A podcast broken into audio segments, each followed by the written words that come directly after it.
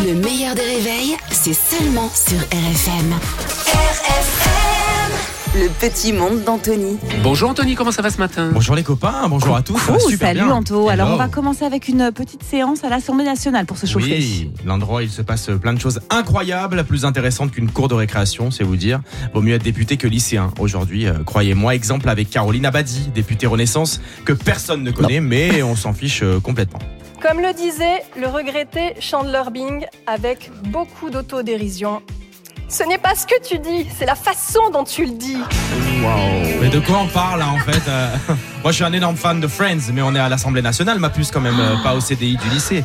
Et dans ces cas-là, quand une citation de Buffy contre les vampires, tu vois, on est, on est vraiment dans le métaverse, Bah C'est absolument incroyable avec ce gouvernement, avec cette assemblée, Bah c'est oui, Beverly c'est vraiment passion, ouais. On continue avec un autre inconnu, Guillaume Pelletier. C'est la journée des anonymes aujourd'hui, c'est cadeau, c'est pour moi.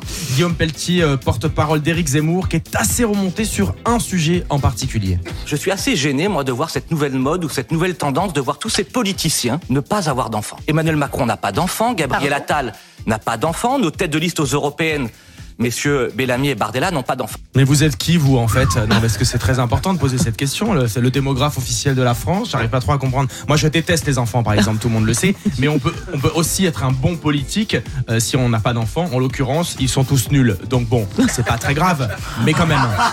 Et il donne des leçons aux autres en plus. C'est ça. On change de registre, sinon ça va déraper. On change de registre avec l'île de la tentation. Oui, parce que la politique, c'est sympa, mais on s'endort euh, rapidement. Abandonnons les escrocs pour les cocus, c'est toujours plus sympa, bien sûr. Histoire de bien pimenter l'aventure, certains ont décidé de jouer à Action ou Vérité. Alors ça partait bien, quand soudain, Caresse sensuellement les fesses de la fille ou du mec de ton choix. Bah alors, tu caresses la fesse à qui?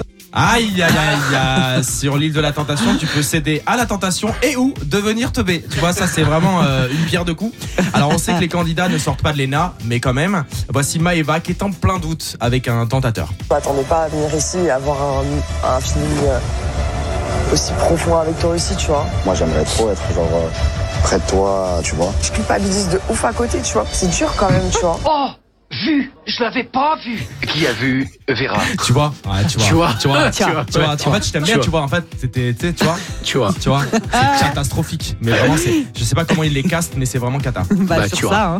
Ouais. Sur ça. On termine avec la phrase c'est du vrai. jour.